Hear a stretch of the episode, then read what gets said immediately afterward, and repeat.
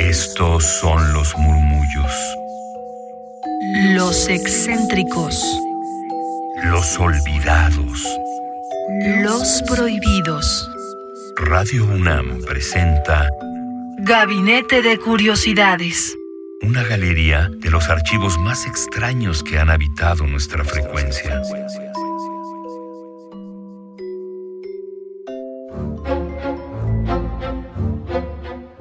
Bienvenidos a Gabinete de Curiosidades, este espacio en el que vamos a recorrer todos los archivos ocultos de Radio UNAM, discoteca, fonoteca, descarga cultura. Vamos a estar hablando de la segunda parte de este audio llamado La Declaración de H.P. Lovecraft. Buenas tardes, Frida Rebontulet, ¿cómo estás? Muy bien, muchas gracias Luisa Iglesias. Pues sí, en este segundo audio damos fin a esta declaración donde vamos a conocer los misterios y entidades oscuras a los que se enfrenta nuestro principal personaje. En la voz de Alejandro Camacho y en la dirección del oscuro director Eduardo Ruiz Aviñón, esto se grabó en 1981 aquí en Radio UNAM.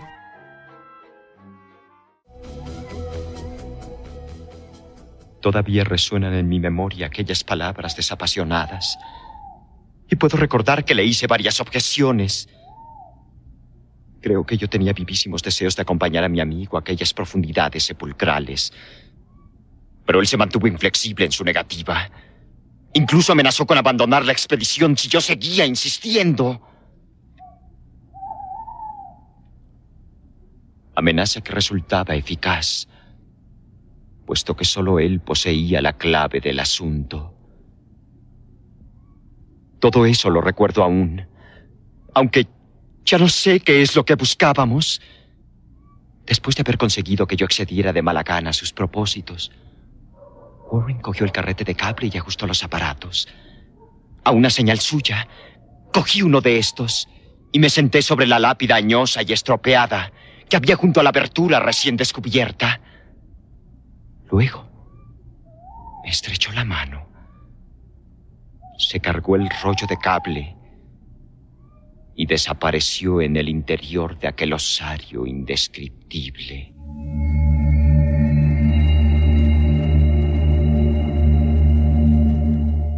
Durante un minuto seguí viendo el resplandor de la linterna.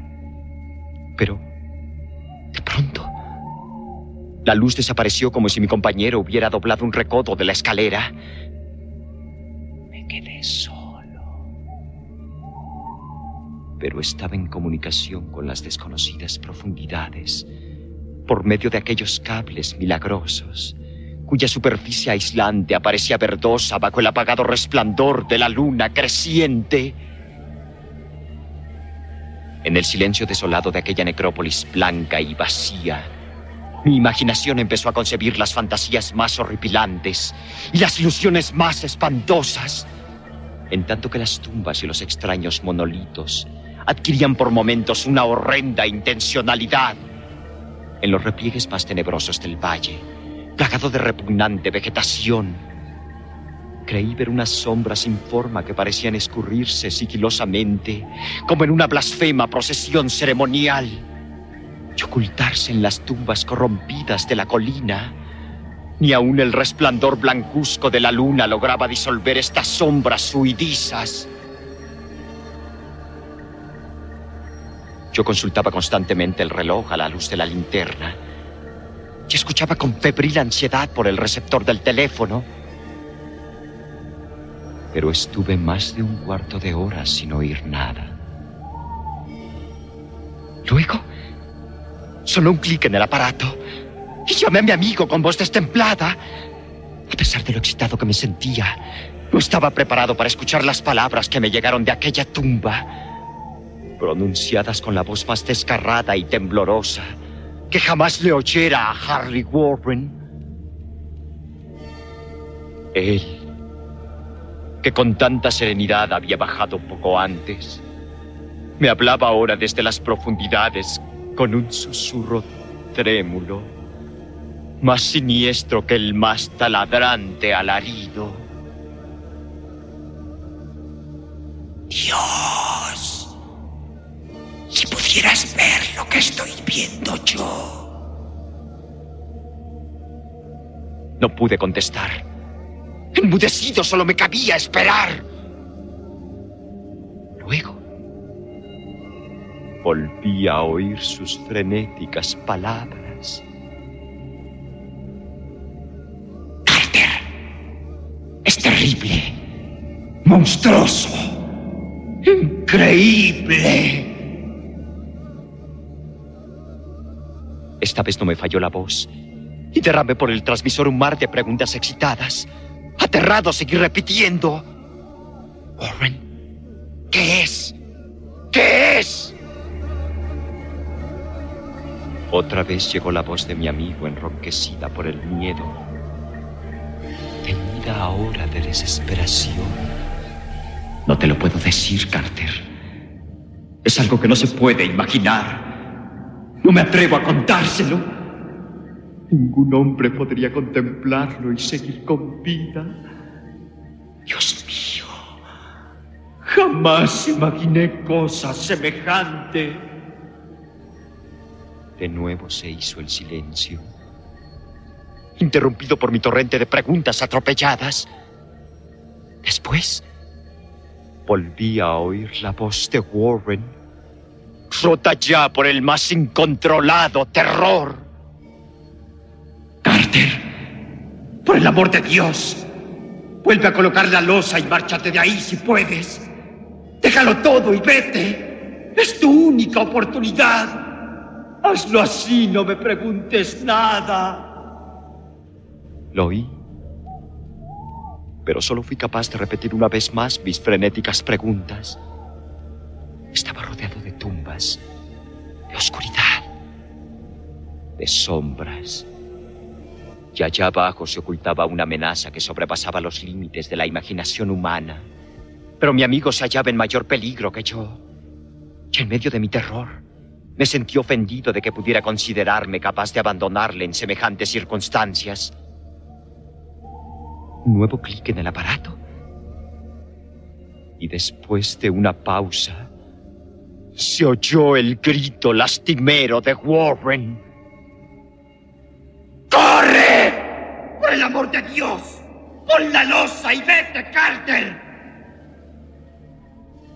Aquella expresión que acababa de emplear mi compañero, terriblemente asustado, me devolvió mis facultades. Tomé una determinación y le grité.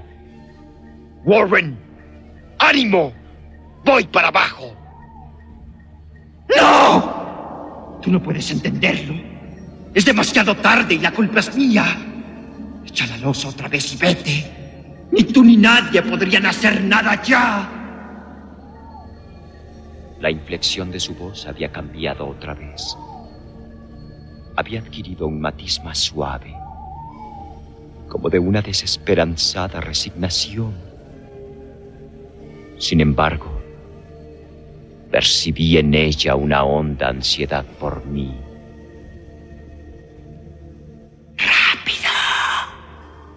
antes que sea demasiado tarde.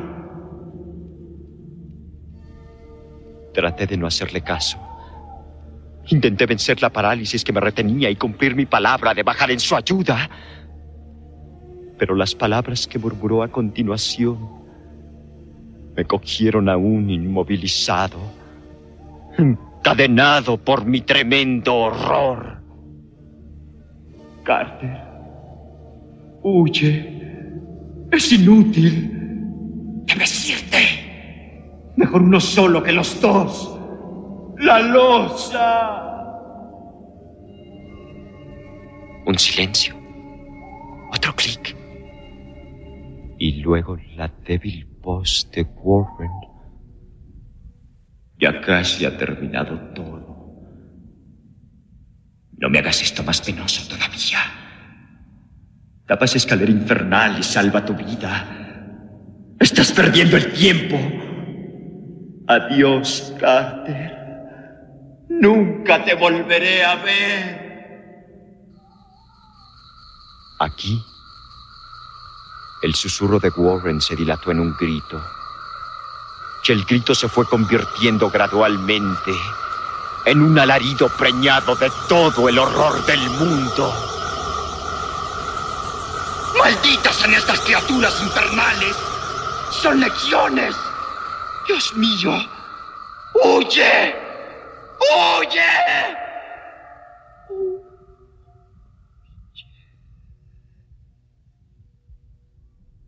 Después de eso se hizo un silencio.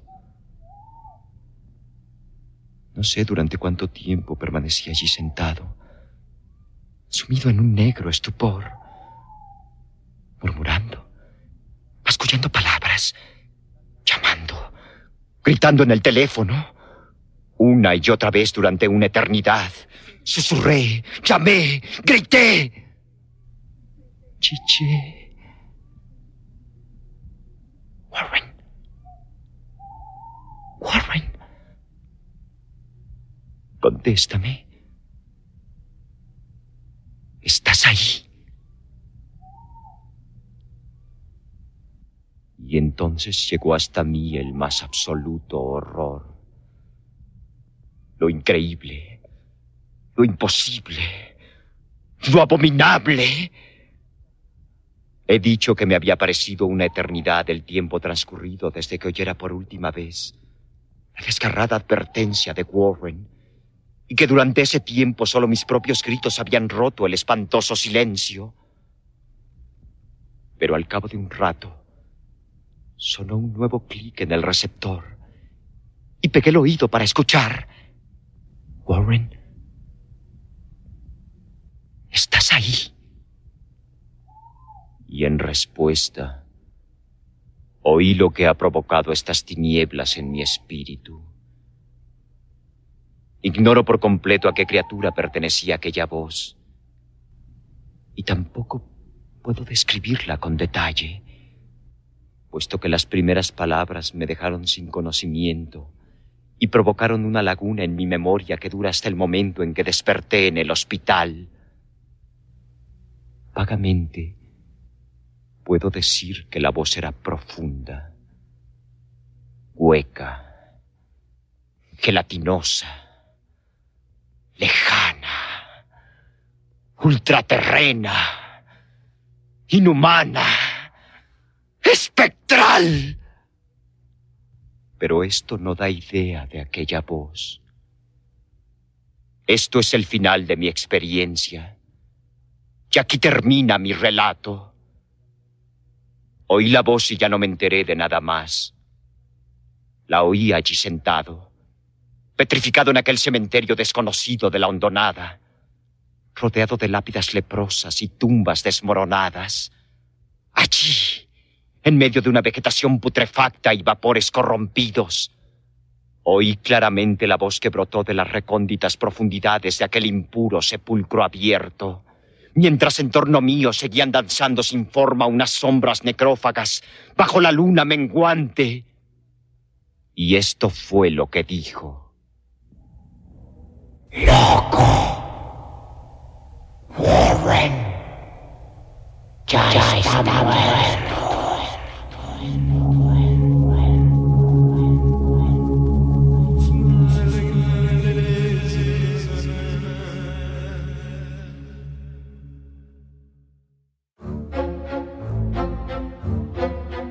Escuchamos ya la segunda parte y última de este audio, la declaración de Randolph Carter de 1919.